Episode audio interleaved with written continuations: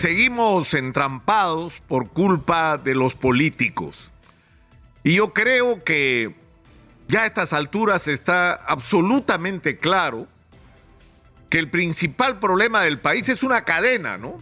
Somos un país que hemos crecido de manera extraordinaria en términos macroeconómicos, pero que no hemos sido capaces de convertir ese crecimiento de los ingresos nacionales en, en bienestar y beneficio para los ciudadanos.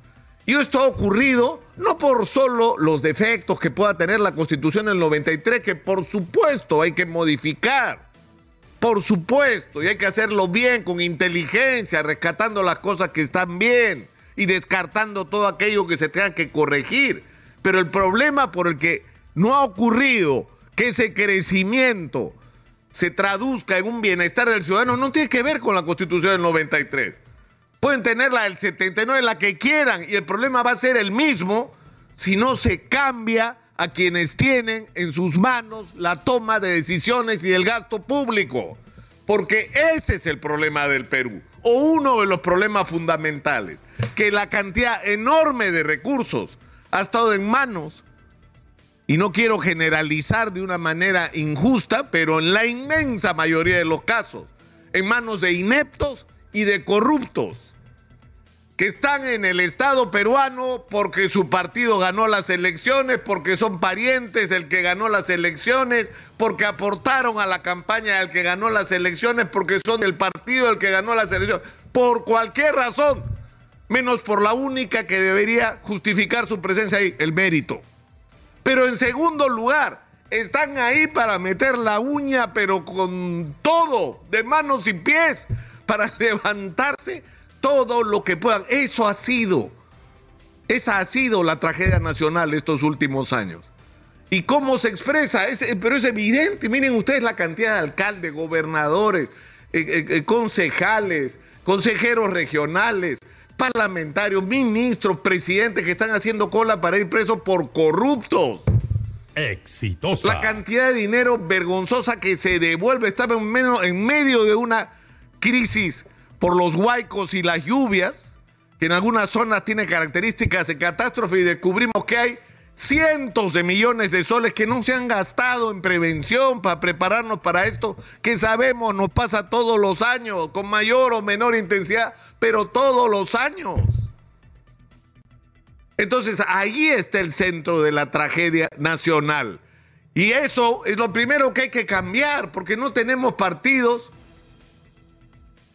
en el sentido eh, literal de la palabra, es decir, partidos políticos, que, ¿qué es lo que debería ser un partido político? Gente que se junta porque tiene un sueño común, porque tiene una interpretación común de la realidad peruana, porque tiene ideas sobre cómo transformar ese país. Eso hace rato que no existe. Los partidos son grupos que se juntan porque hay un señor que quiere o señora que quiere ser presidente o presidenta. Punto. El programa no importa un carajo, porque presentas de programa cualquier cosa que vende en la campaña electoral y una vez que estás en el gobierno haces cualquier otra cosa. Se ha repetido sistemáticamente. Pero escúcheme, desde Fujimoria, no al shock. Y lo primero que hizo fue shock. Oigan, tu mala, ¿se acuerdan? La gran transformación, lo único que se transformaron fueron sus cuentas bancarias. ¿No es cierto? Porque terminó gobernando con el programa económico de Fujimori al que se había pasado criticando todos los años anteriores. Es decir, la palabra, el, compromiso, asociado además a planes, a propuestas de largo plazo, no, no, no valen nada, no existen. Se ha personalizado la política.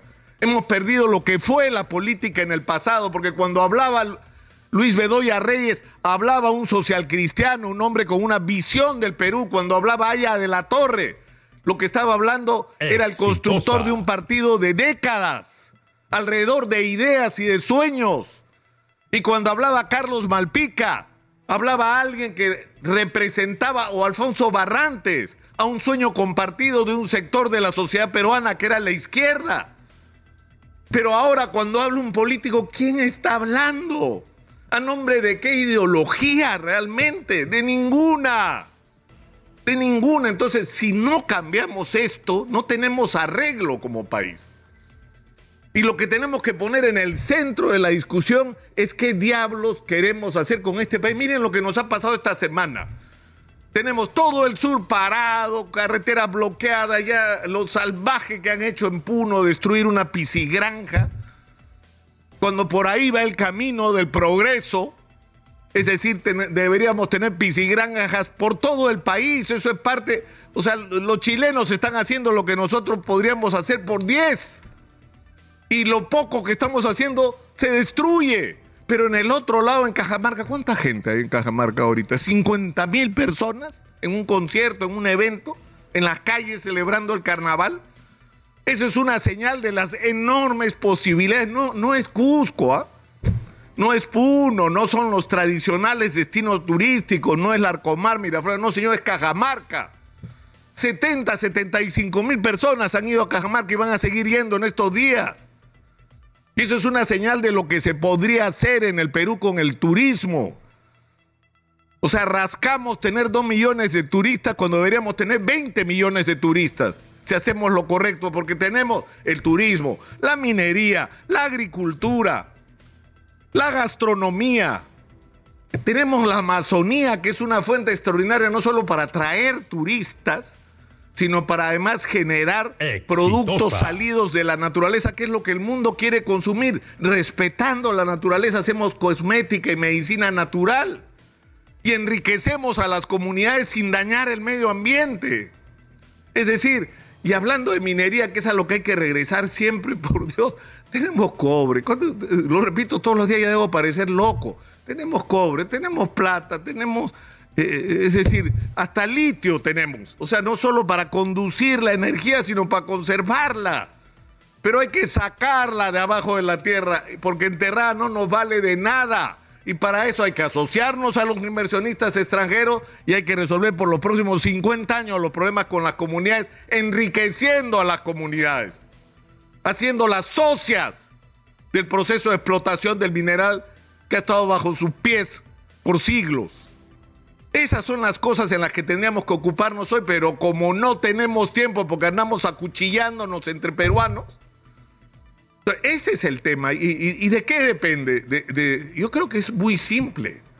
Si la gente que está en las cámaras de comercio, en las asociaciones de micro y pequeños empresarios, que además son los que le dan chamba a la inmensa mayoría del país, y que son a los que menos apoyo y respaldo se le da, si esta gente no se organiza, si esta gente no hace oír su voz, el otro día hemos oído a un dirigente de los mineros informales a quienes se acusa como delincuente.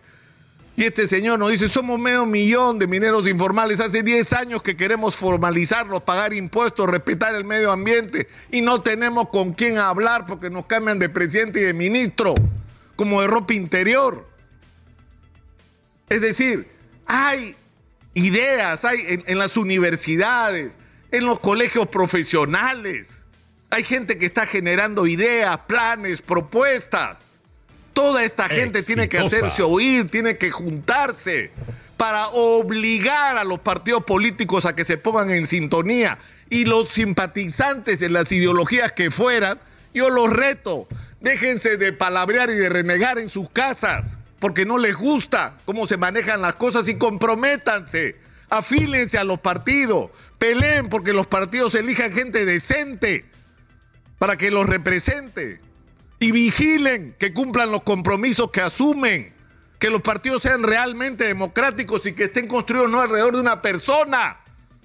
Porque si se muere esa persona, ¿qué? Desaparece el partido. ¿Por qué? Porque no tenía ideas. Peleen por sus ideas. Yo creo que es la única manera de salir. Yo no sé en qué va a acabar esta bochornosa situación que estamos viviendo. Yo creo que nadie lo sabe. Si va a renunciar Dina Boluarte, si van a adelantar las elecciones, ya a estas alturas, lo que no, no, cada día recibimos de, de mensaje de parte de la clase política que son una vergüenza. Son una vergüenza, no nos representan, no merecen estar donde están.